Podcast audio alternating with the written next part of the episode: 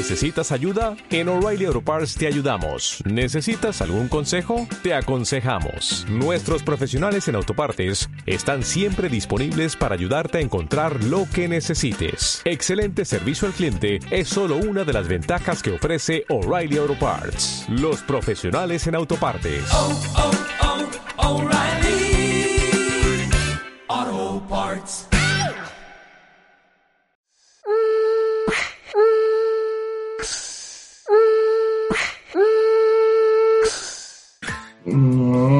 No, escuchas, no me quiero ir a cortar el pelo.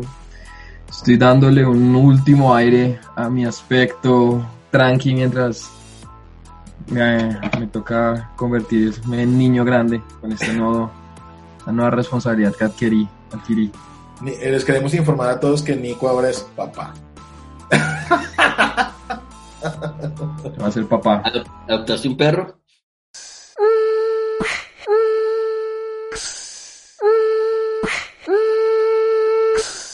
Espacio normal. Lo único que a mí me ha afectado un poco es tener que asumir nuevos roles en mi trabajo porque además en mi cotidianidad está mi hija.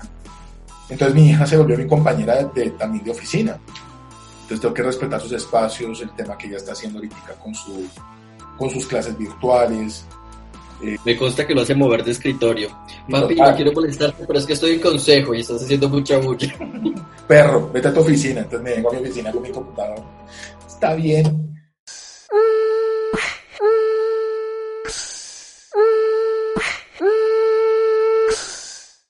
Bueno, hola a todos, bienvenidos nuevamente. Estamos aquí en Toca la Tablet. Seguimos con estos capítulos especiales. Yo ya he perdido la cuenta, capítulo 21 de la segunda temporada. Un poco, un poco enloquecidos con este tema de estar encerrados, pero también con cosas muy interesantes. Hemos tenido personalidades en este podcast. Hoy me acompaña una personalidad muy interesante que ha venido, va- ha venido creando cosas con su barba. Don Gato Cardona. Yo, cómo va. la barba. Sí, claro, no. El, el- el- el invitado está oculto en este momento para los que están escuchando y los que están viendo esto ya con berro ya saben quién es, pero todavía no. Sorpresa. Don Gato Cardona, Gato ¿usted qué va a hacer con esa barba, joven?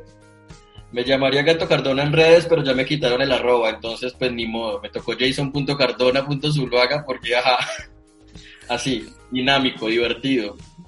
No, hola a todos, ¿cómo les ha ido? Pues aquí desde la cuarentena, desde las casas, disfrutando desde la soledad, pero muy bien.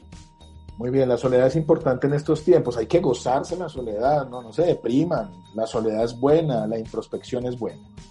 Bueno, tenemos a Nico, el hombre que si ese pelo no se lo corta, va a terminar pagándole arriendo adicional. Don Nicolás Guzmán. Jamás, jamás me lo voy a cortar. ¿Cómo están? ¿Qué más de nuevo? ¿Qué ha pasado? Época de muchos cambios. Muchos cambios, eso está muy bien, don Nico. No les vamos a contar los cambios de Nico, pero pues el hombre ya está pisando fuerte en el sector de la publicidad y eso nos alegra mucho aquí en Toca la Tablet. Ahora sí, al insospechado y maestro, yo a este personaje lo conocí en la Universidad Javeriana, lo invitaron a una clase con uno de mis profesores de libreto y eh, asistí mu- a muchas presentaciones de, de este caballero. Para mí es un honor, literalmente, tener aquí a don Gonzalo Valderrama. Gonzalo, bienvenido. Hola, Daniel, mucho gusto y muchas gracias eh, estar acá presente en este podcast eh, y dentro de tanta virtualidad consecuencia de la cuarentena y el confinamiento que ha permitido comunicaciones eh, insospechadas entre seres humanos en estos días. De acuerdo, así es, Gonzalo, y nos alegra muchísimo tenerte aquí. Y justamente hemos eh, decidido tocar un tema que para nosotros, eh, aunque en el podcast tratamos de no ser muy formales, aquí tratamos de reírnos mucho, eh, a veces no es tan sencillo reírse de la crisis, pero queremos preguntarnos, bueno, ¿cómo nos reímos de la crisis? Don Gato, ¿cómo te has reído de la crisis? ¿Qué has hecho para poder reírte de esta crisis? Bueno, y de las crisis. Yo, yo empecé con un tema para, para superar la crisis y, y trabajarle fue, bailar y cantar yo solo, montarme mi propio karaoke. Es algo que yo no me atreví a hacer delante de nadie, pero pues como no vivo con nadie, nadie me tiene que escuchar, pues aprendí y es como Más o menos lo estuve haciendo todos los días al principio, ahora lo hago cada tres, cuatro días, pero sí ha sido una manera, bueno, y jugar con mis gatos, porque para, no en vano me llaman gato. De acuerdo. Don Nico, ¿cómo te has estado riendo de la crisis, aparte de tomar diplomados, cursos y cambiar de trabajo? Eh, yo me he mantenido como, trataba de mantenerme escéptico al tema, como que sé que estamos en una situación complicada, pero estoy tratando de no magnificar el problema y decir que vamos a salir pronto de esto, como que a uno le ayuda a sobrellevar. Veo noticias una vez al día solamente para no matarme la cabeza con tantas vainas y ocupo mi cabeza en otros temas, como tú dijiste, en los talleres, escribiendo, eh, trabajando, eh, hablando con mi familia, de todo. O sea, sí trato de mantenerme muy ocupado. lo único es que se me ha invertido muchísimo el horario. O sea, de, digamos, y más, digamos, los viernes que son fin de mes en, con, en, en la empresa, que son campaña tras campaña, tras campaña, tras campaña, pues da una, una y media de la mañana haciendo cosas. Entonces, cuando tú te das cuenta, yo me madre, esta tarde, o sea, como que uno ya no siente el tema de, del horario como, como antes. De acuerdo, de acuerdo, muy bien. Gonzalo, ¿cómo te has podido reír de esta crisis? Pues no sé si reírse a la palabra, si burlarse a la palabra, sencillamente he, asimilado esto a lo que le llaman la crisis y tal vez eh, creo que mi manera de interpretarla y de eh, anestesiarme ella es que mi vida en general ha sido crisis desde que tengo conciencia. Entonces esto es ahí como eh, una, una, hoja más dentro, dentro, dentro del pastel, eh, que tiene un poco la compensación, si es por burla, como de, de jaja, lero, lero, nos pasa a todos, ¿sí? Como que no, no soy solo yo, como que es una cosa global, eh, por primera vez en la vida es una crisis que no es solo un video mío, sino es una cosa global. Entonces eso, eso unifica la cosa y hace aplicar ese famoso dicho que dice, mande muchos consuelo de tontos. Entonces, es un mal de muchos y eso, eso me consuela. Que, que todos estén en esto me, hace sentir acompañado y ya veremos qué resulta de, de, tanta, de tanto estrés. De acuerdo. Sabes que me gusta mucho lo que dices. Creo que una de, los, de las formas de sobrellevar esto es burlarse, porque creo que lo hacemos muy a menudo y, y no lo notamos y creemos que eso es parte del humor, pero, pero ya que lo mencionas, con respecto, a mí me pasó específicamente con el tema de, burlarme y es eh, tantas cosas que habían planeadas, o sea, tantas, y yo recuerdo gente que me decía, no, y voy a hacer esto, y yo realmente no soy de grandes plazas, yo no soy de planes a largo plazo, y cuando de repente todo esto cae, empecé a recordar y decía, qué cagada, qué cagada, pero no, eh, no era de malo, pero creo que es una, una, una reacción humana de decir, bueno, nos tocó a todos, y como nos tocó a todos, pues ni modo, adaptarnos. Y creo que eso ha sido lo poderoso de esto. Algo que quería poner en la mesa en este momento, aparte de la burla, y, me gusta mucho lo que está diciendo Gonzalo, eh, ¿en qué de las cosas que ustedes eh, realizaban normalmente sacaban ese tema del humor en su cotidianidad? Es decir, ¿ustedes cómo se reían antes? ¿Sí? ¿Cómo, ¿A dónde iban? ¿Qué hacían? Gato, ¿tú qué hacías antes cuando querías divertirte? Y divertirme me refiero a querer reírse, y sacar un espacio para uno, para ir a reírse. Yo lo hago con películas y, y, soy muy exclusivo, como decir, yo sé que esta película me hace reír y la reservo, no la, no la pongo todo el tiempo, sino ya se pierde el chiste. Pero a veces como que digo, estoy muy, muy mal, busco esa película y la pongo y sencillamente es una estupidez, pero me río y ya, eso me ayuda. ¿Cómo lo hacías tú antes, Gato? La respuesta me hace sentir muy básico, pero siempre que está como en esos momentos de que tengo muchas crisis y yo tiendo a sobrepensar las cosas, pues por eso cada tiempo me toca estar en terapia y yo le doy vueltas, le doy vueltas, y digo, ok, voy a parar, stop, la tradicional, me veo con amigos, salimos a tomar, después de cuatro cervezas ya me pongo como animado y empiezo a reírme de mi propia, de mis propias desgracias. Empezamos como, no, marica, es que soy el único que le pasa que tiene a la pareja en el trabajo y luego llega y se la monta en la casa y luego no sé qué, y empezamos todos a reírnos y porque además yo no soy de chistes, yo, si alguien, y han visto los podcasts, se dan cuenta que yo soy creo el menos gracioso de todos, yo soy todos, sí, este es el dato del día, pero al final cuando ya estoy con amigos tomando ahí hay que meterle alcohol porque si no, no me sale tan natural, empiezo a reírme. Incluso a veces soy muy satírico con los problemas de los demás, y no, está muy, muy de malas. Y empiezo como a jugar con eso, pero también es, yo lo veo como una terapia de shock. hay que entender el problema, pero pues también hay que decir, pues sí, su problema lo tengo y me río de él porque si no, pues no voy a hacer nada, si no, si no aprendo a convivir con él y a superarlo. Y eso es mi tradicional. Salida, amigos y reírnos toda la noche. Ok, eso ya no pasa muy a menudo. Don Nico. no sé, yo el humor lo, lo manejaba para disimular muchas vainas, ¿no? Como que yo usaba el humor como mecanismo de defensa y a veces me jugaba mal pasadas porque llegaba al final del día y, y todo lo que me reía era lo que me afectaba en las noches. Entonces, como que el yo uso mucho el humor para, para, para ocultar cosas o para asimilar de que las cosas no duelen.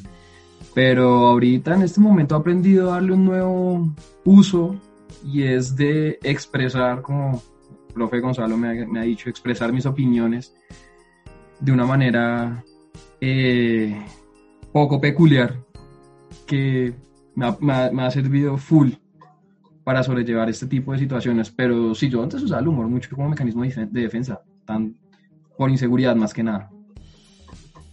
De acuerdo, yo que también lo utilizo así.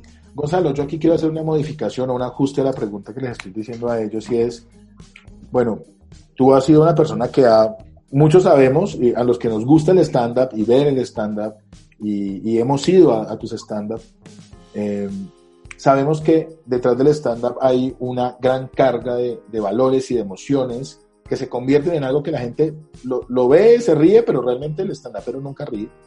Hay una actitud frente a, lo que está haciendo. Y muchos dicen que tú eres el, el padre del stand-up en Colombia. Sé que muchos dicen, no, habían humoristas, sí, pero es que hay humoristas, el stand-up tiene una visión diferente y ahora estás en un proceso en el que estás eh, acompañando a otras personas, en este caso, por ejemplo, como a Nico. ¿Cómo ha sido ese proceso para ti también en, en, en esto de ayudar? Primero lo de la risa, digamos, de qué manera sacas el tema del humor en tu vida. Eh, y lo otro es cómo has hecho en este proceso de enseñarle a otros a, a, empezar a construir este tipo de, de mecanismos de expresión. Sí, en principio yo diría en torno al tema de la risa, y claro, como me dedico a hacer humor, entonces tengo una visión un poco más eh, harta, acartonada, cuadriculada y metódica del asunto, ya no tan espontánea y desenfadada como el espectador o como, o como quien hace humor de manera desprevenida.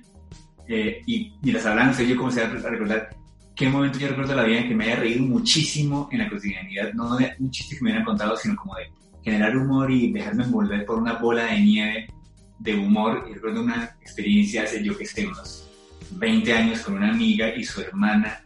Estábamos visitando una exposición de arte contemporáneo en el Museo de Arte Moderno, eh, de un tipo que hacía como que mutaciones con, eh, como con eh, avestruces disecadas o algo así. Era, un poco la vuelta, como que las alteraba y hacía unas vainas súper surreales. Y pues era una cosa seria. Y yo recuerdo que nos reímos muchísimo de toda la cosa porque nos burlamos de la seriedad de la cosa. Entonces, como que cuando hablas de la burla, la burla es vista por, los, por, por otra gente, por nuestros superiores o por nuestros padres, abuelos, como una cosa indebida y que uno no se debe burlar de la gente porque eso es incorrecto, porque eso es eh, antimoral y porque eso no se hace, porque eso es, eso es mal. Y, y yo creo que justamente eso es lo que hace que todo no tenga sentido.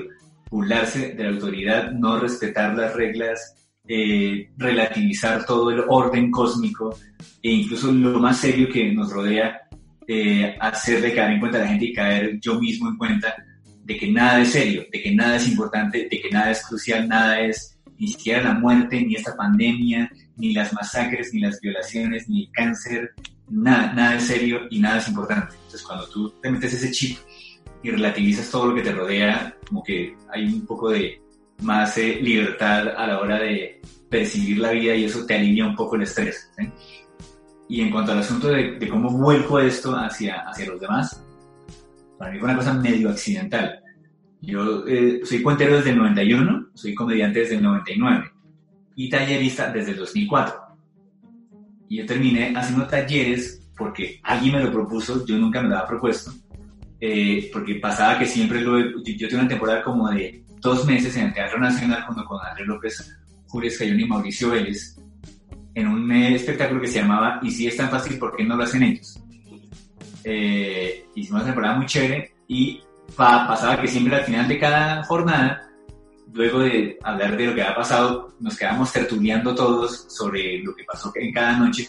Y yo siempre, por X, por X motivo, terminaba diciendo cosas teóricas, reflexivas y filosóficas en torno al humor. Y el productor del evento, se llama Germán Quintero, me dijo, oiga, usted tiene como una carreta sobre eso, usted, tiene discurso sobre el humor. Y yo no había caído en cuenta de eso. Mis amigos, mis colegas hablaban de la función, pero yo como que teorizaba de manera un poco inconsciente. No, oiga, porque esa carreta que usted tiene no la formatea y la vuelve un taller. Y yo, bueno. Y el man me reunió como unas 15 personas un día, entre ellas Antonio Celín y eh, Alejandro Viaño, me creo que estaba Marcela Benjumea, Luis Eduardo Arango y otra gente. Eh, aquí yo les echaba la carreta de stand-up y, me, y verbalizándolo caí en cuenta de que comencé a entenderlo. Mejor. Entonces, hay un viejo refrán pues, que dice pues, que, que uno aprende enseñando también. Entonces, eh, el hecho de verbalizarlo tanto y decírselo tanto a tanta gente durante ya 16 años ha hecho que yo cada vez más mm, penetre las entrañas del humor y capte y entienda en qué consiste esta cosa como tan intangible que es lo humorístico. Eh, y lo que hago es eh, concientizar esa cosa que yo hago inconsciente y hacerlo consciente a la gente también. Recientemente acabo de terminar una, precisamente una sesión, creo que es la penúltima con, con Nicolás del proceso de trabajar ya material por fin y metiéndose en las entrañas del texto uno comienza a caer en cuenta de un montón de cosas, de la psiquis del otro, de la lógica de la vida, de la lógica del idioma. Y me parece chévere esa experiencia porque es por encima de todo una experiencia comunicativa, de hiperconcientización de la, de la lógica de la comunicación. De acuerdo, wow. Me encanta Gonzalo. Sí, es cierto. Yo, yo he notado que tú eres una persona muy reflexiva desde que te conozco, desde, te estoy hablando del año 98 y, y, cuando tú entrabas a hablar directamente de algo, uno lo veía y decía, ¿es en serio? O sea, esto es tan importante como lo estás planteando. Y recuerdo que tú hablabas de, de la bipolaridad de una manera muy seria, pero lo hacías ver tan serio que daba risa. Entonces uno decía como, ¿será que me debo reír? Y tú generabas esa incomodidad. Uno decía, ¿será que es prudente que yo me ría de lo que está diciendo él? Porque lo está diciendo de tal manera que me está generando esa sensación. Y eso me parecía a mí muy poderoso. Creo que a nosotros, y lo digo por la experiencia del podcast, nos ha sucedido que hemos empezado a encontrar eso que tú dices, ¿no? O sea, como que nos encontramos hablando de algo y como que encontramos el chiste y seguimos rodando con él, pero ya no es un chiste, sino que realmente tiene que ver con nosotros, porque nos está impactando y nos duele. O sea, también cuando decimos la vena estamos diciendo con sarcasmo propio, como, ah, sí, la novia que me dejó botado, el novio que y entre nosotros nos burlamos de nosotros mismos porque, consideramos que es una forma de salvar el alma. Eh, pero bueno, ya seguiremos más adelante contigo, Gonzalo. Gato, ¿cuál ha sido la mayor burla que, o, qué, elemento tuyo consideras que la gente cuando te ve se podría burlar? Uno empieza a entender en su cuerpo que la gente se puede burlar de uno. Y qué cosa uno, y lo protege uno mucho, ¿no? Y, y ya creo que Gonzalo sabe para dónde voy. Pero tú normalmente en tu cuerpo o en tu forma de ser, ¿qué crees que la gente se burlaría de ti, Gato? digamos que ahora no pasa mucho, sobre todo con el cambio de ciudad, pero antes y sobre todo en el colegio, eh, yo tuve problemas de talla, de talla y peso, es decir, de crecimiento. Yo fui al pediatra hasta los 17 años. Entonces siempre era el chiquito del grupo y me decían frijolito. Y eso fue un tema que por mucho tiempo fue muy complicado, porque además colegio público de Medellín, todos de barrios así superviciosos, eran unos manes gigantes ya desarrollados, hablando de sí, yo me cogí esta vieja, y yo ahí como, ay, yo hice la tarea. Entonces, pues fue, fue un tema que siempre fue muy problemático. Cuando llegué a la universidad empecé como a entender y a decir, ok, pues soy chiquito. El problema es que como en ese tema de talla y peso también crecí un poquito, estoy en un punto como medio, como unos 68, unos 69, como que dependiendo quién se me haga al lado, me veo grande, me veo chiquito, entonces yo ya aprendí, si hay gente muy grande, me hago adelante la foto y todo eso. Eh, y ahora un poco por la barba y los pelos, pues la gente dice, ay, usted debe tener un jabón, me, me decían también, jabón de paseo, lleno de pelos, y yo, pues sí, pues sí, ese soy yo, sí. Y de hecho los he vuelto parte de, lo que he hecho es como volverlos parte de mi insignia. Y entonces es, el gato tiene que ver con eso, la barba dejarla crecer también. Y es, pues sí, hay gente que con mi mamá y con mis tías que siempre me dicen, ¿usted por qué es tan peludo? ¿Por qué no se quita esa barba? O sea, hay gente que odia la barba, pero yo antes se la voy a entregar. Entre más me critiquen la barba, más me la voy a dejar crecer y amen la barba. Y he encontrado que por tanta gente que odia algo de mí, hay otra gente que ha amado o ha deseado eso que tengo. Entonces yo digo, ok, pues lo que pasa es que tú no eres mi público. Estoy buscando a quien sí le guste la barba, a quien sí le guste los manes peludos, a quien sí le guste los manes que no son tan grandes, tan musculosos. Y pues ya, pero bueno, eso es como desde el colegio. En el colegio sí me dio muy duro. Ahora ya, ya lo he aprendido a, manejar. muy bien. Nico, creo que además que en, tu exploración también has estado viendo eso, no sé. Sí, claro. Ah, a mí, igual que Jay, a mí me la monta, no por, no por, por estatura, porque mi estatura es promedio, o sea, de 1,71, creo que salí bien librado. eh, pero sí por, por, por obesidad. Yo en sexto y en séptimo era pues bien, bien trozudito, en octavo tuve como mi, mi momento de, cambios, pero en en séptimo tanto así que llegué al punto de tener apodos relacionados a eso y era, era fuerte, era fuerte. Y como que es un tema que aún recala. De hecho, cuando mi mamá me dice, cuando mi mamá me dice cariño gordo, yo gordo quién, gordo quién, yo gordo usted, gordo usted. Yo como que queda ahí en el, en el, en el raye. Pero ahorita voy a montar más que nada es por despistado. O sea, yo soy muy concentrado en mis vainas que son laborales o alguna cosa así, pero en otras soy muy disperso. Entonces, a veces, no sé, yo me paraba, me paraba del, del puesto y dejaba el celular desbloqueado, entonces eh, mis amigos la montaban. O, no sé, iba como voy a almorzar y como, ay, marica, se me quedó la sal. Ah, se me quedó el tenedor. Ah, güey, madre. Y volvía otra vez por todo. Entonces, como que me la montaban más que nada, ahorita me la montan es como por o por distraído, pero porque yo ando como con mil vainas a la vez y pensando mil cosas, entonces no... Me la, ahorita actualmente me la montan es por eso ya. Y porque he, aprendido a, blindarme frente a eso, entonces si me la montan, yo la monto el doble. ah, de bulleaba a bully. Gonzalo, ¿y sabes por qué toqué el tema del cuerpo? Porque en una de, las primeras en las que yo estuve, en, R101, sí. Eh, tú te parabas con las orejas y hacías así con las orejas. Y yo decía, y Gonzalo aprovecha tanto sus orejas, yo por qué no estoy aprovechando cosas físicas que a mí me gustan. A mí me hicieron mucho bullying por lo costeño. Yo crecí en la costa y cuando llegué acá los, los niños play del San Bartolomé la Mercedes, la Mercedes me decían como, weón, oiga, no tú te, tú te eres de maricas, weón. Y yo llegué con mi sonsonete y mi swing y mi vaina y nada, marica, nada, nada y me lo fueron quitando hasta que ahora soy todo gomelito. Pero, pero no, creo un personaje detrás de, ese, detrás de ese costeño también. Gonzalo, ¿cómo es eso? ¿Cómo? Pues no sé, yo recordaba eso. Sé que tú has jugado mucho con eso.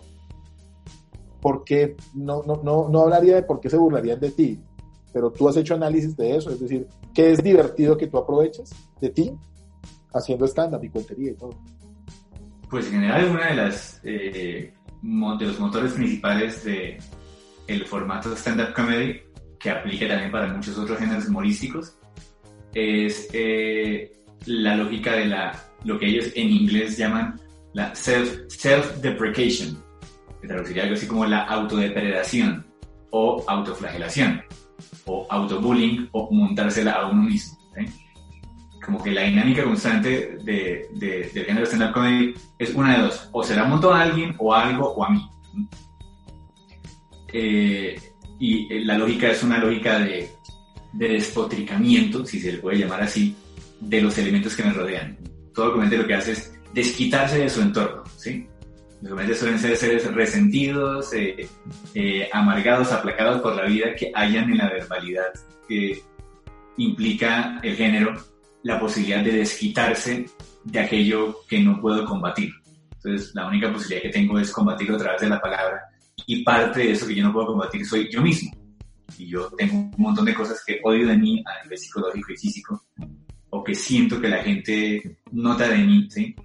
Y cuando yo lo verbalizo, de alguna manera hace que por un rato desaparezca y lo exorcice. Y tal vez por eso es que tiene tanto sentido en la lógica del humor el hecho de montarla. ¿sí? que no es otra cosa más allá de decir lo que yo pienso sin tapujos de alguien o de algo, incluido yo mismo. Como que la sociedad y la diplomacia y el protocolo y la etiqueta y la urbanidad de Carreño nos dicen, no hables mal de la gente, no le digas a la gente lo que piensas, no menciones tal cosa, porque eso se ve mal y porque se van a sentir mal. El humor dice todo lo contrario. Hay que decirlo. y justamente si se dice, sucede el milagro de la risa porque es justo la verdad. Es, justo demostrar algo que el protocolo y la etiqueta tapan. Eh, y tal vez por eso eh, como que eh, lo físico y lo psicológico y lo defectuoso constantemente es un caldo de cultivo y, un, y una inspiración constante para, el humor y para, la comedia. El señalar el defecto. Idealmente, el defecto no evidente. Entre menos evidente el defecto, mucho mejor. Eh, porque se puede llegar más a, a, la profundidad de las cosas. Si el, si el defecto es notoriamente visible, pues funciona, pero no es mucho mérito humorístico. Si el defecto es invisible, es, es mucho más eh, pateador el efecto en la cabeza de la gente.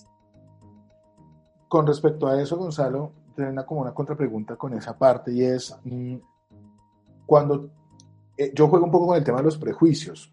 Para mí el concepto del prejuicio es algo que ha utilizado, pero para mí no ha sido como el humor. Digo que el chiste burdo lo utiliza mucho, ¿sí? Porque, porque funciona, ¿sí? Me parece que es el chiste rápido funciona desde el prejuicio. Eh, y lo usamos mucho cuando somos niños, ¿sí? ¿Tú consideras que el prejuicio no cotidiano podría ser un objeto para poder aprovechar un estándar? ¿O cómo lo, cómo lo moverías tú? ¿Cómo moverías un prejuicio social? Porque es que creo que los prejuicios nos, nos lastiman mucho. Incluso lo estábamos haciendo al principio nosotros cuando hablábamos de aquellas personas que se dedicaban a hacer muchas actividades para poder eh, superar su crisis en este tiempo. Eh, jugamos un poco con el prejuicio. ¿Tú cómo utilizarías el prejuicio? ¿Si sirve o no sirve a la hora de construir el humor? Bueno, mencionas hay dos palabras, una prejuicio y otra cotidianidad. Entonces, para mí son dos términos que son parte del combo a tratar en stand-up comedy, pero son, eh, digamos que, dos eh, áreas distintas como de, del árbol del humorístico. Comenzando por el tema del prejuicio, yo diría, o soy de los que cree, y es una cosa ética, que un comediante, por nada del mundo, debe ser, tiene que ser un ser definitivamente carente de prejuicios. ¿sí?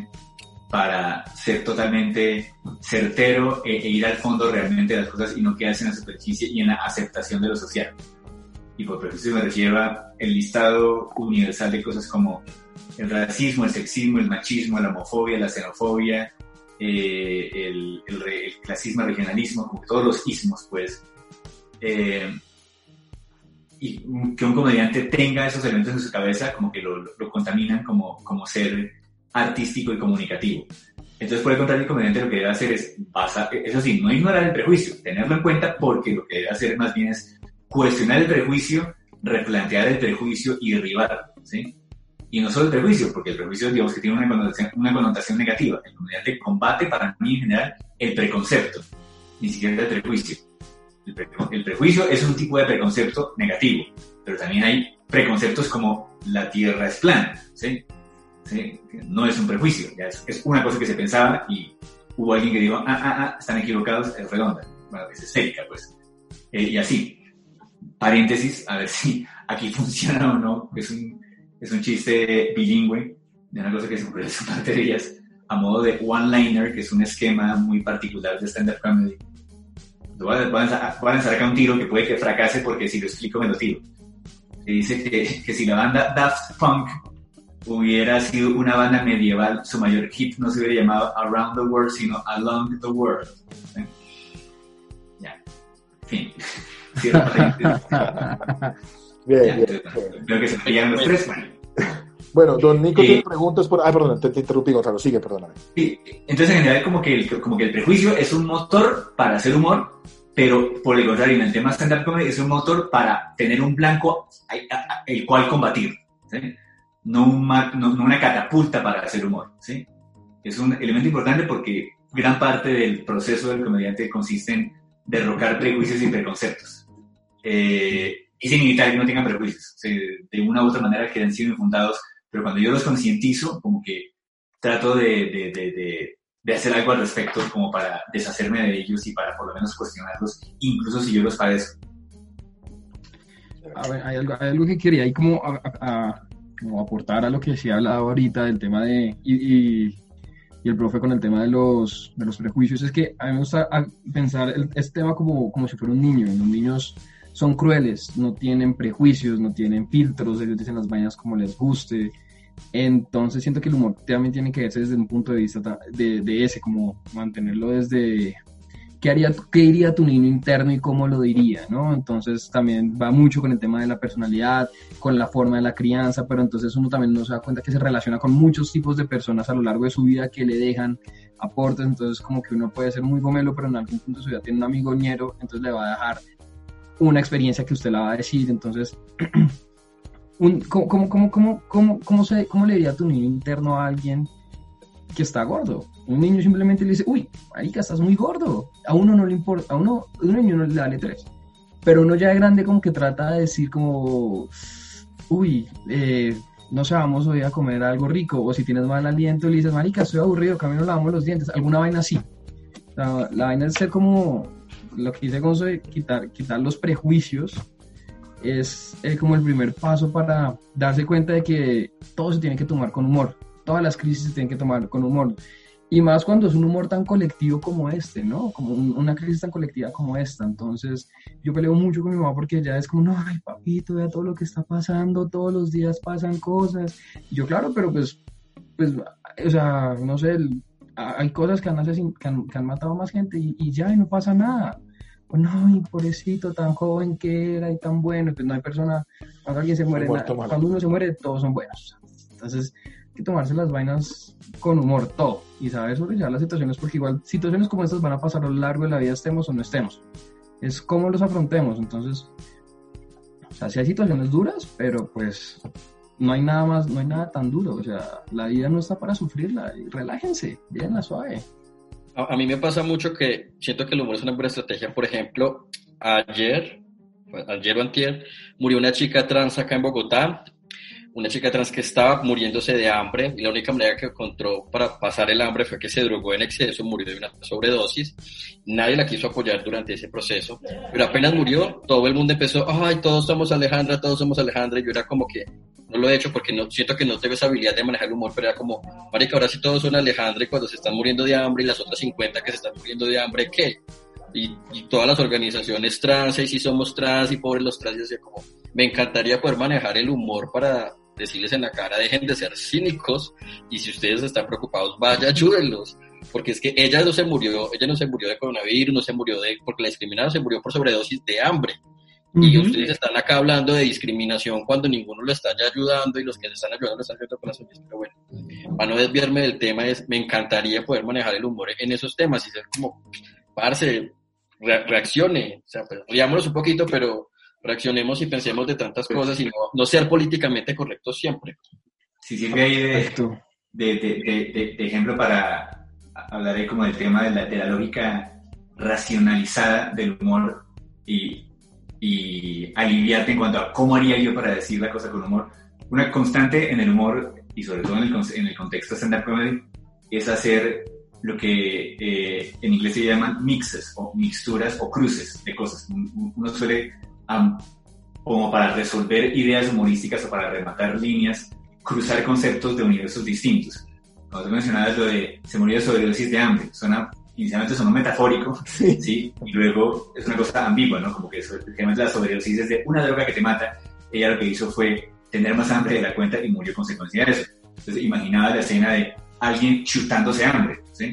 Literalmente, como una jeringa con hambre química diciendo, que puta, me meto hambre, me meto hambre, morir de hambre. ¿sí? Eh, y cruzar justamente esos conceptos. De, no sé, me imagino una viñeta de esta persona diciendo, se murió de alguien diciendo, se murió de sobredosis de hambre, y ver la imagen de ella con una jeringa que diga hambre, chutándose el líquido del hambre y muriendo de sobredosis de ella. Eh, entonces, claro, la, la, mente comediante cruza conceptos constantemente. Cuando tú hibridas cosas, probablemente ahí puedas salir al otro lado y, resolver humorísticamente la cosa, basado en una, cosa tan básica y entrañable que es el motor realmente de, tu posible idea humorística, y es, me da rabia que, no entiendo por qué la gente no capta, qué paradoja, qué contradictorio, ese sentimiento como de, qué rabia, cómo decirlo, te podría catapultar hacia la cosa, y si lo, si lo resuelves a través de, ah, hagamos un cruce entre alguien que se muere de sobredosis de hambre como si fuera una droga, esa sería una manera gráfica o verbal de poder manifestar tu rabia e indignación porque la gente hasta ahora cae en cuenta de que todos somos ella. Sí, ahí cuando, cuando tú dijiste sobredosis de hambre, a mí me pasó exactamente lo mismo. Yo me quedé pensando como, pucha, una sobredosis de hambre, ¿cómo sería?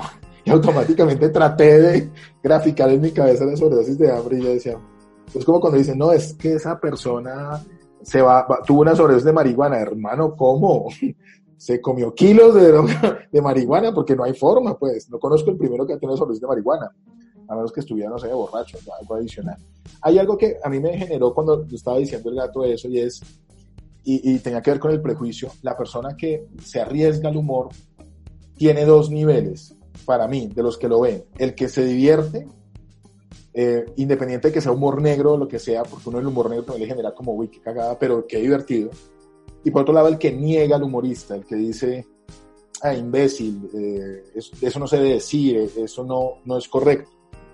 En algún momento, Gonzalo, ¿te ha pasado que te han dicho eso? Es decir, que esté el otro nivel y, y sean enfáticos en decirte, como, no sé, imbécil o algo así, digamos, han, han, llegado a ese nivel con respecto al humor, porque tú a veces, tú has tenido humor negro, muy negro, yo me he divertido mucho, pero además que tu actitud también lo fortalece, ¿sí? Porque tú no te ríes, tienes una expresión muy, muy, a veces muy fría, a veces cuando quieres ser chistoso y haces la burla, no es tan chévere. O sea, yo cuando te veo así, ya, nada, ese no me gusta, me gusta el otro. Eh, ¿Ha pasado? ¿Te han, ¿Te han, dicho algo en eso? ¿Y para ti es importante o debe ser importante para el humorista esas dos, esos dos niveles de aceptación, entre comillas? La respuesta corta, sí. Ha pasado y ha pasado muchas veces. Y eso es síntoma de que algo estoy haciendo bien. ¿ya? Como que, que, que, suceda esa dualidad constantemente de gente que se entretiene, gente que lo digiere y que lo acepta y gente que se choquea. Eh, me parece que es síntoma de que hay algo ahí en el contenido que, que, genera esa, esa dicotomía y que subdivide al público. La diferencia está en que yo no me lo propongo. O sea, yo no digo, mmm, voy a decir una cosa para que se perturben todos, jajaja, qué malo soy. Sino, voy a decir lo que pienso. Y, oh sorpresa, algunos se perturban, otros se ríen. Ok. ¿eh? Pero si yo me lo propusiera, no, eso es, ese tiro saldría para otro lado. Por ejemplo, recuerdo que hace un par de años eh, en Twitter, que era una fuente que yo utilizaba mucho para hacer cosas, y de la cual me rayé y cerré la cuenta hace como unos seis meses, por fin, luego de diez años, eh, cuando estaban en la racha de asesinatos de líderes sociales el año pasado, eh, como que mataron a uno, eh, o el antepasado, durante un partido de Colombia algo en medio del Mundial. Entonces era como irónico que justo en medio de la máxima garabía y gozo del pueblo colombiano hubieran aprovechado para matar a un líder social. Y eso pues me hizo sentir como que es el colmo qué tenaz, ya nos respetan, qué triste, ta, ta, ta. Y mi idea fue, pues, eh, todo lo que implique liderazgo eh, a la gente que asesina a líderes, pues los tiene tan obsesionados que no importa la circunstancia, no importa el tipo de líder. Y lo que hice fue un, una especie de meme que decía, con tanta asesinato reiterativo de líderes, este es el, el, el, único líder que falta por asesinar. Y puse una foto de aguardiente líder. ¿eh? ¿Eh? Y eso cabreó que además lo dije justo el día en que me a la mano. ¿sí? Con eso no se burle, eso no es para reírse, la, la, la, muerte, no sé qué, insensible, bla, bla, bla. Y dije, no, el chiste no era sobre la muerte del líder, el chiste era sobre los asesinos. ¿sí? Me estaba burlando de los asesinos y de su obsesión por matar líderes. Eh, no estaba celebrando la muerte de la persona. Fue un momento, fue un momento inapropiado porque estaba muy fresca la noticia, ese fue el error, pero sé que así lo hubiera publicado un mes después, habría habido una repercusión de menor escala, pero habría habido una repercusión negativa también. Y yo creo que estaba manifestando un dolor, pero yo nunca dije, ah, tengo una idea buenísima para molestar a la gente. No, es que me parece indignante el asunto y es el colmo, por lo tanto, quiero manifestarle el sentimiento de colmo a través de un chiste gráfico. ¿eh? Yo, siento, yo siento que eso también va mucho con el tema de la doble moral de las personas del país. O sea, la gente acá eh, nos ha quitado como el tema de, o sea, el, el, tema de reírse por las tragedias es, está aquí muy satanizado. Fue lo que pasó hace, hace poco con el tema de Brahim, que él publicó en Twitter cuando fue lo del atentado a los policías, que él no hizo un chiste hacia los policías, sino hacia la forma en que reaccionó Iván Marín. Iván Marín. Uh -huh. el, tema, el tema del asunto es que mucha gente se rió, les causó gracia, pero les daba pena decirlo y entonces prefirieron ocultar esa, esa vaina. Yo sé que en algún momento con el comentario que hizo Gonzo, si yo me reía, me da, me da risa porque yo entiendo. ¿sí? Y a mí me vale cinco si, si, si, si, si, si me miran mal o no, porque pues no me importa. El tema es que en el momento en que uno se quite ese, esa venda de la cara y entienda que hay cosas que en verdad uno tiene que interpretar de otra manera, es, va a ser más sencillo y, no, y van a dejar de hacer, como en otros países, sí funciona el tema de utilizar ese tipo de chistes para hacer una, para, para hacer una acotación de que algo está pasando grave, ¿no? De que se están aprovechando una situación, de que usan la tragedia como medio para, no sé, eh, generar espectadores como lo que pasó con algo que me pareció una falta de respeto fue con la muerte de Legarda que en vez de hacer un algo algo un poco más decente se usó como un festival para promocionar para pro promocionarse y conseguir seguidores eh, eh, y mucha gente eso sí no lo vio mal pero alguien que critica como lo hizo Gonzalo el tema de hey, están matando líderes sociales, concienticémonos de eso de esta forma, ahí sí no, y todos les saltan y, y, hacen, o sea, esa doble moral es la que a mí me raya y es la que yo pretendo, eh, como con la que yo lucho todos los días y, y, trato, de ser, trato de ser sin filtro. Y yo le digo a mis papás, mi mamá me dice, ¿a ti no te afecta la, la pandemia? Y yo, no, porque en algún momento a, a, o a todos nos puede dar, o en algún momento todos podemos no estar, hay que, o sea, ya, ya, hay que, relájense y usen este tipo de cosas para darse cuenta de otras cosas que llegan más. Digamos, ahorita con la pandemia mucha gente se está aprovechando para vender kits falsos y promocionan el dolor. Eso para mí se me hace doble moral, porque ellos dicen, no, protéjanse, pero ellos tienen un interés atrás. Entonces, ese, eso es lo que a mí como que en cierta medida me raya es con lo que yo lucho día a día para que de verdad nos quitemos esa venda y, y, y va a ser como más, más, más llevadero, porque aquí uno, mientras más siga satanizando las cosas, pues vamos a seguir viviendo en un país donde se van a alterar por cosas banales, pero por las cosas realmente importantes nos vamos a seguir haciendo en luz de las gafas. Y pues es, o sea, yo apoyo full a esa gente. Sigan así. Gato, ¿hay algún stand-up, algún stand-upero o gente que tú hayas visto que te guste lo que está haciendo? Bueno, al igual que como cuando preguntan series o películas o un estilo de música, yo no soy como de tengo un favorito.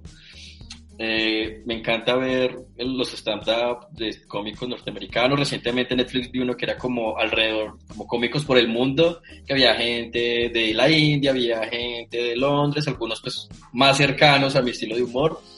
De los colombianos pues está Liz Pereira, o sea, el humor de esa vieja a mí me encanta, pues es porque es como, es, es muy cercano como la cotidianidad desde, desde, ay, sí, somos pobres y riámonos de que somos pobres, y, y eso me pareció divertido. Pero en general, pues como que yo diga, tengo un favorito y lo sigo a donde vaya, y si se tira de un quinto piso, yo me tiro con él, no, pues tampoco.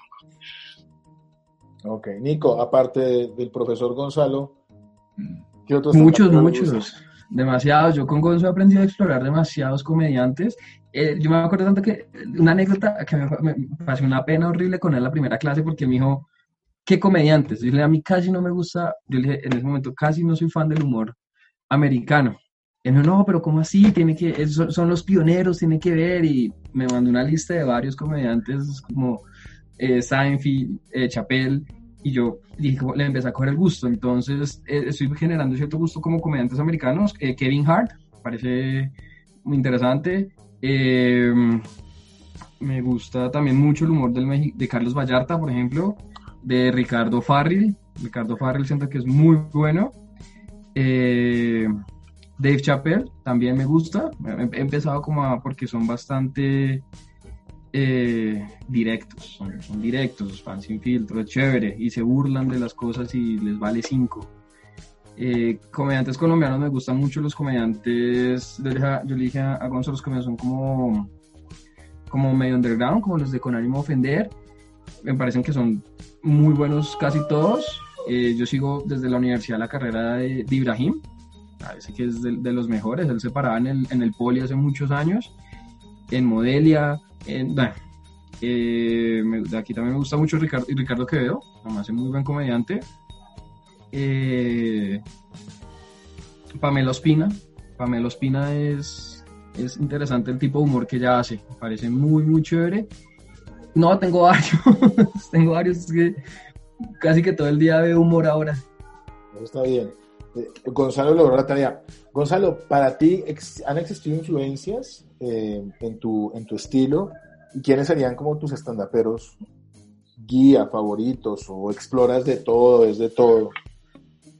Sí, para mí influyeron mucho los primeros que yo vi cuando comencé a interesarme por esto y que básicamente yo terminé en esto por ver comediantes y por sentir un poco el llamado ahí de la selva de, de pararme a hacer stand-up luego de haber llevado ocho años previos como cuentero. Territorio al cual también entré como una especie de llamado eh, porque vi, cuenteros en el 91 y, y eso me hizo querer ser cuentero y cuando me estaba decepcionando de la cuentería y un poco desconectando de ella en medio de comenzar a ejercer mi carrera como comunicador, mi profesión, eh, descubrí como el universo stand-up comedy a través de HBO y la primera persona concreta que vi haciéndolo fue a Jerry Seinfeld. Pues que fue mi primera, mi primera influencia. Precisamente hace un par de semanas lanzó su nuevo espectáculo a los 65 años, tiene ya Seinfeld. Y el show que yo vi de él fue hace ya eh, más de 20 años, el, el 98. Eh, entonces siempre, siempre me impactó mucho él, pero luego comenzaron a superarlo otros seres. Y casi que en orden cronológico, comencé a ver gente como, hay un que se Dennis Leary, que también es actor, lo vi, me gustó mucho, eh, George Carlin, Andy Kaufman, eh, Bill Hicks, que creo que es el tope para mí en la lista, lo conocí mucho tiempo después. Y, pero casi todos los nombres que tengo en la lista son obvios y clásicos, no sé como el mismísimo Dave Chappelle que acaban de mencionar, eh, comencé a ver un espectáculo de un personaje que se llama Patton Oswalt, eh, que estrenó la semana pasada también show en Netflix. Ahí como me llegan las alertas de nuevos shows, pues ahí por notificaciones, pues nada, le doy clic a la cosa. Casi nunca termino de verlos por falta de tiempo y porque soy padre de un niño de 5 años. Entonces, eh, complicado. Pero en general, sí, los comediantes que me gustan son los comediantes arriesgados o sea, los comediantes a los que no les importa no tanto de qué hablan ni con qué se meten, sino a los que no les importa si son chistosos o no. A los que no les importa si le va a dar risa o no a la gente, si van a ser efectivos o no con su material, sino que hablan de corazón y de manera honesta y transparente. Tengo una pregunta, tengo una pregunta eh, para, para, para, todos, quiero que generalizar. ¿Qué opinan ustedes del humor que manejan las películas colombianas? O sea, estilo... Eh, no sé, las que manejan las del paseo o las serie que se están ahorita en Netflix de Chichipatos. Yo quiero que, que, miren, o sea, cuál es el, concepto que tienen ustedes frente a ese tipo de humor y porque a veces uno prefiere irse por las sitcom americanas como Friends o como The Big Theory, que no tienen muchas locaciones, sino que son varios puntos de un estudio y tienen mayor éxito que una superproducción acá que tratan de hacerla pasar por comedia. O sea, ¿qué creen que es lo que está haciendo falta en, ¿qué es lo, qué es lo que falla? O sea, desde mi, desde mi punto de vista, siento que, ah, no sé, como que ya rayan en el tema del populismo de la gente de la familia clase media baja y con la gente y la narcogente. Siento que eso ya como que lo llevaron mucho a los extremos que se lo, lo quemaron. No sé qué, qué, qué puedan opinar ustedes. Don Gato. Yo, bueno, pues yo creo que en los medios y en general en la vida también todo pues surge por una necesidad. Si eso no fuera exitoso eh, o alguien no lo viera, dejarían de hacerlo. Entonces para mí ese es el primer punto y es, significa que le están apuntando a un público que los está consumiendo, porque si no, no seguirían ni Netflix estaría pagando una serie de ese tipo de humor. Que me guste o no me guste, yo ya no entro a juzgar al tipo de humor de la gente. A mí realmente me parece que es un humor muy básico, lo que hablamos ahorita del chiste y es que siempre apeles como al prejuicio, a lo básico, entonces la jefe, ahorita me vi un poquito como al son que me le pongan bailo, yo dije, bueno, musical, comedia, me gustan los musicales, me gustan las comedias, es colombiano, pues probemos a ver qué tal. Y claro, entonces pues un montón de clichés tras cliché tras cliché, que para mí me la vi toda, pero dije como, mm, no, no fue tanto. Este, el del mago Chichipato, realmente me ha parecido de lo mejorcito que ha sacado la producción colombiana. Creo que si está en ese estilo muy burdo, pero han tratado de subirle un poquito como el nivel para que sea más internacional. Pero la verdad no es un tipo de humor que me guste mucho. Es decir, yo no sé el que se va a ver el paseo del 1, 2, 3, 4 y 5 y no sé qué versión va, eso ya como la franquicia Rápido y Furioso. Porque igual tampoco soy de ese tipo de, de humor. Yo soy más de cosas como de situaciones que me siento realmente identificado y que digo, no es un chiste, es graciosa la situación que se genera. Pero bueno, en lo personal.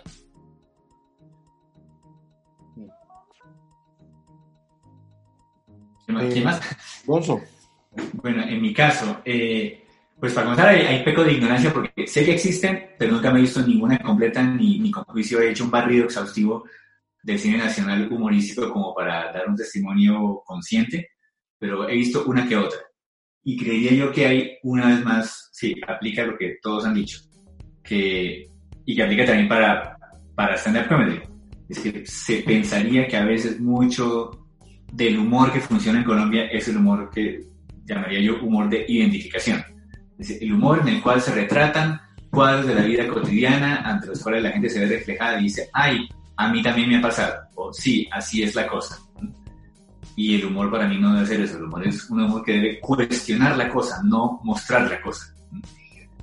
Eh, y que el humor no debe ser una, un retrato de la realidad, sino una radiografía de la realidad. Entonces, cuando usted ve una cosa como la gente era universal, comparada con el paseo, eh, tiene que ver con Colombia, la cotidianidad, con cómo somos colombianos, bla, bla, bla, pero adicionalmente no solo lo muestra, sino que lo critica. Y además en un mundo impensado y no tan frecuente como el del mundo de lo detectivesco en un universo colombiano. y además mezclado con eh, infidelidad, con trampa, con la tal malicia indígena, bla, bla, bla. Es una cosa que va más allá de mostrar. Es un diagnóstico eh, de, de, de, qué pasa. Una cosa es decir, esta persona tiene eh, granos en la cara de color rojo y también en la garganta y por todo el cuerpo. Ah, tiene varicela. entonces, como que a veces mucho humor solamente muestra la superficie de las cosas y no profundiza y no muestra qué pasa realmente ahí como en la, en la vida. Cuando uno ve cosas como, digamos, que el paseo técnicamente, si nos ponemos acá megatécnicos, es lo que llaman una road movie, ya que es un formato clasiquísimo del cine, pero road movie son cosas como, yo qué sé, Paris, Texas, de Wim Wenders, en la cual a través de un viaje uno ve una transformación personal, un montón de reflexiones de filosofías, de contradicciones humanas, de dolor, etcétera, aprovechando el hecho de un viaje de, de no sé dónde a París, Texas, que no es un viaje de París a Texas, sino es un eh, municipio de Texas llamado París. Eh, y uno ve un montón de cosas humanas súper crudas ahí a través del pretexto de un paseo en carro. Eh, en cambio, en los paseos uno ve como cosas que hacen las, las, familias típicas colombianas, que hacen que el público diga, ay, sí, mi tío también es así. En vez de decir, ¿por qué diablos mi tío será así? ¿O qué, qué, qué hizo que mi tío fuera así? ¿Eh? ¿Qué, ¿Qué, deduzco de que mi tío sea así? ¿Eh? Es algo que debería llegar el humor si se plantea de manera juiciosa, sobre todo en una película. A mí me, Gonzalo, eso que estás diciendo me recuerda, digamos, lo que hizo Andrés López con el stand-up, que creo que Andrés López como que el formato lo puso abierto y eso fue como el gran show, porque pues todavía la pelota de letras yo la veo y si la puedo ver y si la puedo poner a mi hija y mi hija dice, ah, tú eres así, ah, mi mamá es así, mis abuelos son así y hay un tema de representación. Pero creo que lo que hizo Andrés López fue acercar realmente el formato del stand-up burlándose de la gente, porque además se burlaba literalmente de la gente. Había niñas play que hablaban igual a como él hablaba y ella se reía decía, ay, si tú eres así, yo soy así. Eso, por ejemplo, a mí creo que le dio un giro al stand-up en Colombia como industria, es decir, lo hacía ver como una industria, porque es que este man vendió cuántos años, dos años. El hombre, imagínate, y, y vendía más que hacía miércoles, jueves, viernes, sábado, domingo, o sea, uno decía como, este man cuando para, y, y Andrés López creo que lo logró en ese sentido, pero la gente quiso llevar a las películas esto que, hacían, esto que hacía Andrés López.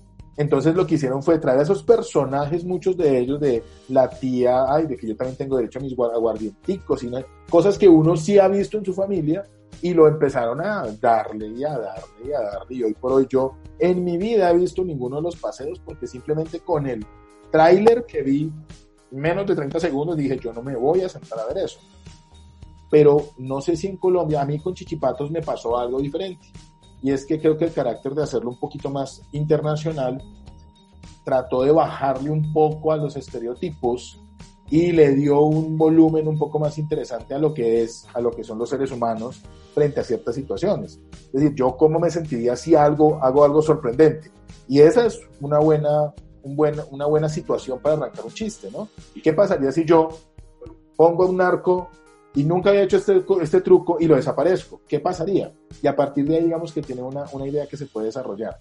Que va a caer en los lugares comunes para dar el chiste fácil, sí, pero creo que Chichipatos a mí, por ejemplo, yo me la vi, me gustó en el sentido en que creo que no, no cayó en lo mismo, y pues que Dago García haya hecho eso de alguna manera me, me funcionó.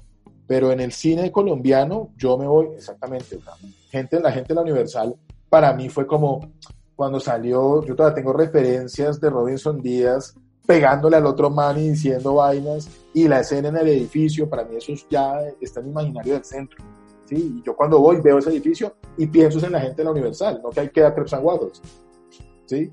Entonces, sí, yo sí estoy más en la lógica de que en Colombia todavía en ese tema caemos en el lugar común es porque es lo que aparentemente vende y porque le funcionó a Dago García en su momento también, pero eso es un poco réplica de lo que hizo Andrés López en su momento, que para mí sí fue muy valioso, porque lo que hizo fue lo que dijo Gonzalo, y es, hizo una radiografía, él lo, él lo critica, lo que pasa es que la gente no entiende que es una crítica. A mí un cagón de... Yo, tú que tienes bebé ahora, Gonzalo, yo cuando veía a mi hija, yo decía, a mi hija me llega a hablar como el chinito le habla al papá de la última generación de Andrés López, chino pendejo, tome su, su, su cachetadón porque eso no se hace, así como lo hacía el papá de uno pero los niños no son así, ¿sí? Pero hubo niños que fueron así, pero por mala formación. Entonces creo que eso, esa radiografía social fue muy fuerte, la que hizo Andrés López en su momento, todos la disfrutamos porque hablaba de algo que nunca se había hablado, pero a partir de ahí tenemos que volver a lo que es la esencia humana. Yo creería que, que lo que hacen los mexicanos con Colombia, por ejemplo, eh, yo, a mí Franco Escamilla me gusta es porque él se ríe de sí mismo y siento que tiene cosas de comediante y cosas de estándar, no, no hace las dos cosas al tiempo. A veces es muy estándar, pero a veces no tanto. Pero a mí ese tipo de, de, personajes me gusta en el humor porque lo que hace es coge un tema global. O sea, si tú lo escuchas en un chileno lo escucha, lo va a entender. Creo que la globalidad del humor es eso. Senfield tiene chistes muy locales, ¿sí? Por ejemplo, él tiene chistes muy locales, pero son muy pocos. Y hay unos que uno los ve y dice, pucha, tiene razón. Sí, el tema de los judíos, por ejemplo, eso es durísimo.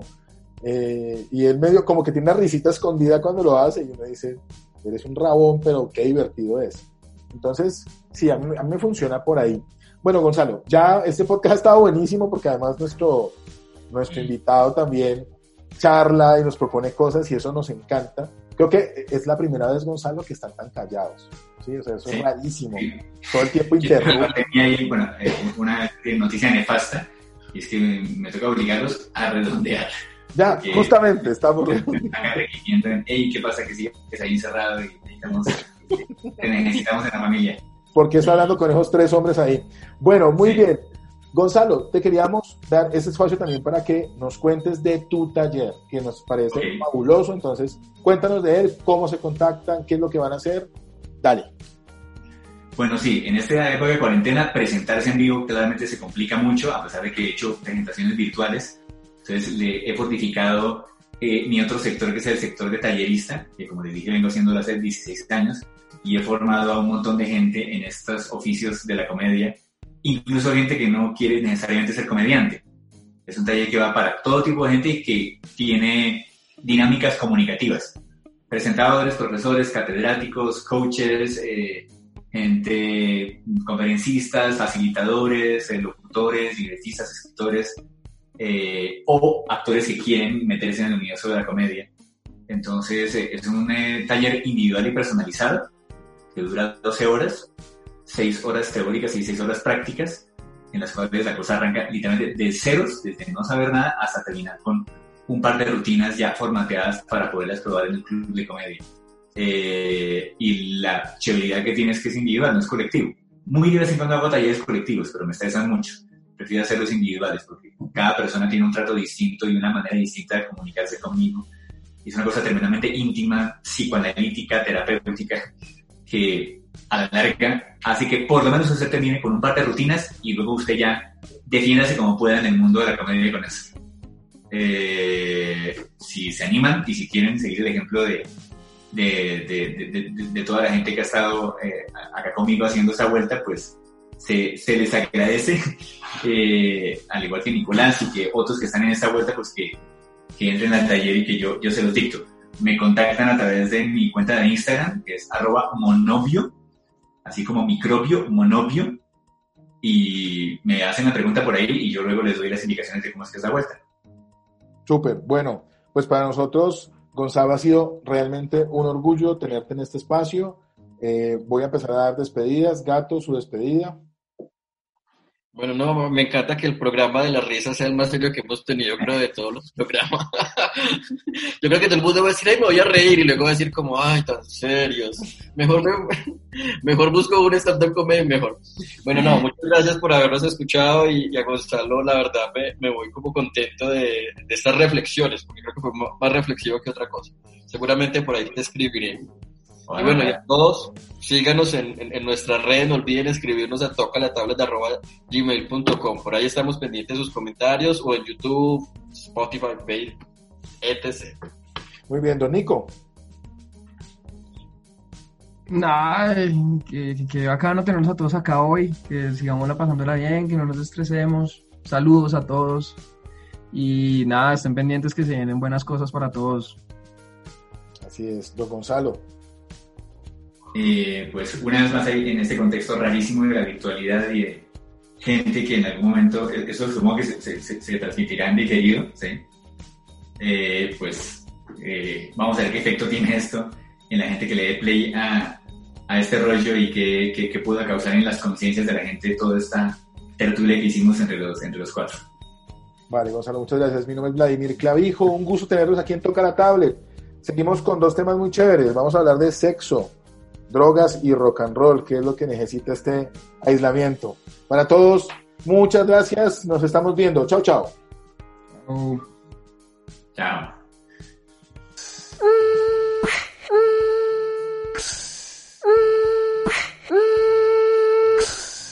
Ah, mijo, Ya pagamos estos 15 dólares, güey, pucha, hay que sacarle plata. pues.